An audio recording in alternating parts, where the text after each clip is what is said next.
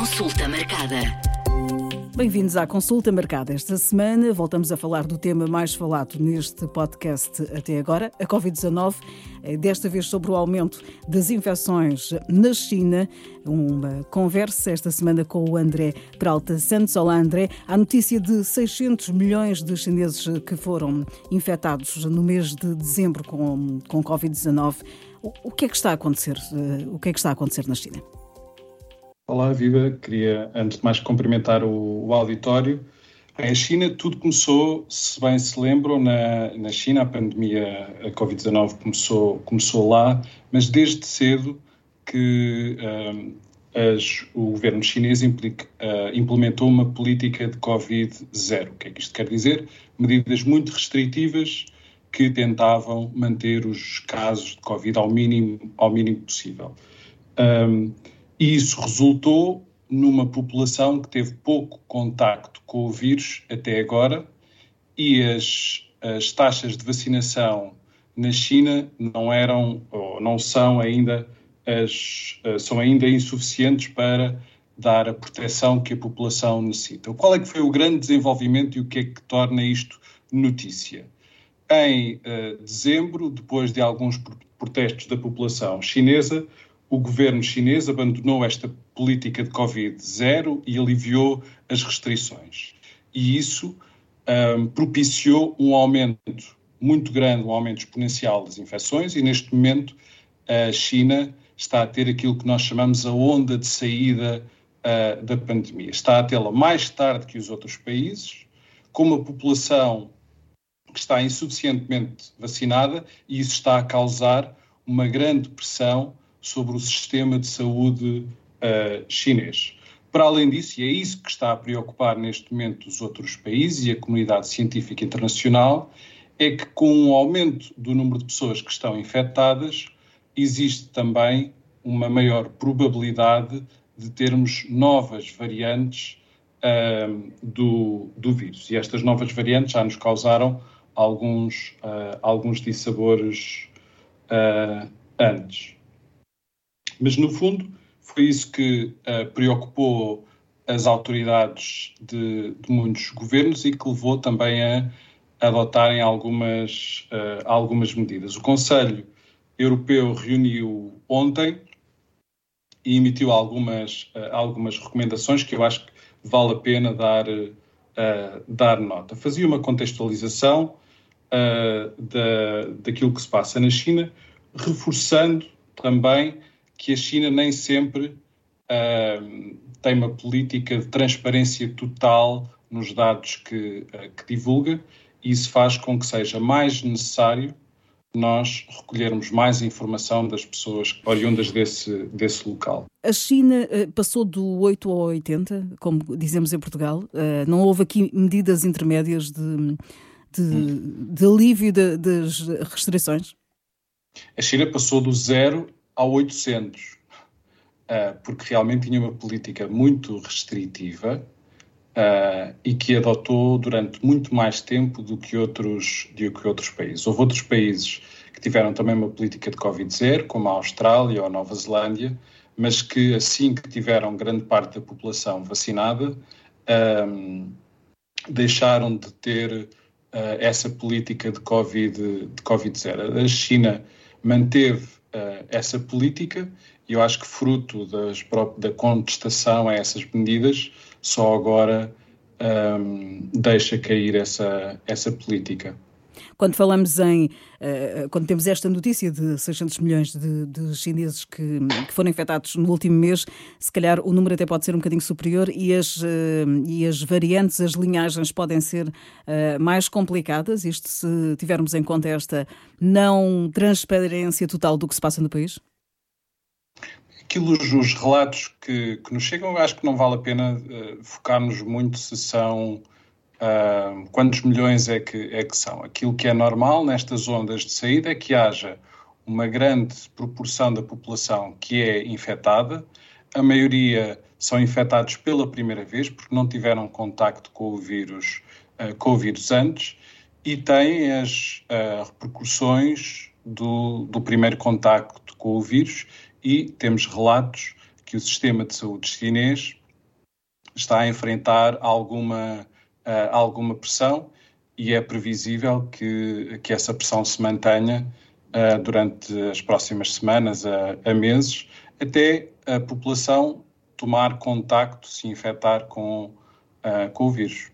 Em relação a Portugal, uh, vários países europeus já, já impuseram uh, a, a, obrigação de um teste, de um teste à Covid-19 uh, quem vem da China. O que é que Portugal deveria fazer? O Conselho Europeu emitiu ontem algumas, algumas recomendações. Essa do teste negativo à, à partida é uma delas, mas eu acho que vale a pena nós ah, reforçarmos outras medidas que são também uh, interessantes e até talvez mais, mais eficazes para o propósito uh, que nós temos, que é conseguirmos identificar precocemente alguma variante que possa surgir neste contexto de onda uh, de casos na China e podermos ter mais conhecimento para adequar as medidas a essa, a essa nova variante. E essas outras medidas são, por exemplo, a testagem aleatória de passageiros oriundos da China, lá está, para sequenciação e para reforçarmos o conhecimento, que muitas vezes é muito escasso, das variantes que temos, que estão em circulação neste momento uh, na China. Portanto, seria uh, o teste aliado a essa testagem aleatória, é isso? A testagem aleatória de pessoas oriundas uh, da, da China e aquelas que testassem positivo, faríamos a sequenciação do vírus para sabermos se há alguma variante que ainda não esteja identificada e que uh, apareça nesse, uh, nesse contexto. Portanto, eu acho que estas, uh, esta medida é até talvez mais importante do que o teste negativo para, para embarque. Reforçar também que estas medidas são tanto mais eficazes quanto maior for a coordenação a nível europeu. Temos um espaço de circulação livre europeu e, portanto, eu acho que a, a, recomendação do Conselho Europeu é exatamente essa, para que haja uma harmonização das medidas em todos os Estados-membros, do qual Portugal também faz parte. Portugal é um país com uma taxa elevada de vacinação contra a Covid-19. Eh, devemos eh, ficar preocupados ou não? Eu pensei um pouco sobre qual é que as pessoas que nos estão a ouvir lá em casa, qual é que será, qual é que é a relevância para elas de toda esta, uh, toda esta questão. E eu acho que há aqui duas mensagens principais. É a primeira para aquelas pessoas que tiverem mesmo por motivos profissionais que se deslocar uh, à China que tenham máximas precauções para utilizar equipamentos de proteção individual, máscaras, uh, e para verificarem se tem o número de doses recomendadas uh, para a vacina Covid. Para todos os outros, realmente, como disse bem, Portugal tem um, uma população muito, uh, muito imunizada e isso oferece-nos segurança mas não queria deixar de eh, deixar a mensagem para verificarem se têm as doses recomendadas da vacinação Covid e para que se mantenham atentos às recomendações da Direção-Geral da Saúde. André, que variantes é que estão a circular nesta altura? Uh, há uma variante que, que, está a circular, pelo menos uma, que, que, já, já vi, que também circula na China. Mas será que há mais que estão a circular nos dois países? Uh, até agora não foram detectadas na China variantes muito diferentes daquelas que circulam na, na Europa. Portugal, desde maio, tem uma variante que é BA5, que circula e que é, uh, e que é dominante. Temos também alguns casos de uma variante nova que tem crescido bastante em locais como nos Estados Unidos, que é a XBB, que uh, para quem, para, para os técnicos, não é? tem, algum, uh, tem algum interesse de verificarmos como é que ela evolui e se tem o mesmo comportamento na Europa que está a ter até agora nos Estados Unidos, em que uh, gradualmente se está a tornar dominante lá. Para finalizar, uh, se calhar vamos aqui recordar que cuidados é que, é que devemos ter. Uh, às vezes parece que já não há Covid-19 em Portugal, mas há. Uh, em Portugal e no, no resto do mundo, conselhos importantes para quem nos está a ouvir e uma perspectiva de quando é que vamos deixar de falar menos de Covid-19. Será que é em 2023? Os conselhos eu acho que há alguns conselhos principais que vale sempre a pena nós recordarmos. O principal é se estiver doente, se tiver aquilo que nós vulgarmente chamamos uh, uma constipação, um, não vá trabalhar ou tente não ir trabalhar, uh, tente diminuir os seus contactos um, sociais e utilize sempre uh, máscara enquanto estiver, enquanto estiver doente. Acho que é uma medida de altruísmo, estamos a proteger uh, as pessoas que habitualmente coabitam e que socializam, uh, socializam connosco.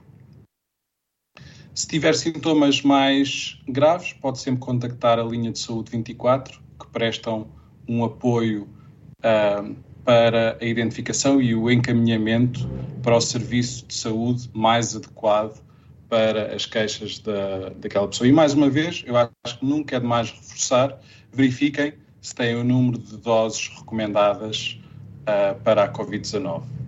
Sobre a sua última pergunta, quando é que podemos deixar de falar uh, de Covid-19? Há uma coisa que eu estou seguro: o vírus continuará a circular entre nós por muitos anos. Um, do ponto de vista técnico, é possível que 2023 seja o ano em que a Organização Mundial de Saúde declare o fim da pandemia. Teremos que ver como é que evolui a questão uh, da China e o comportamento do vírus, se ele se torna efetivamente uh, sazonal, com um agravamento no inverno, como é típico destes, uh, destes vírus, e se formalmente há o final, é declarada o final uh, da pandemia. Consulta marcada.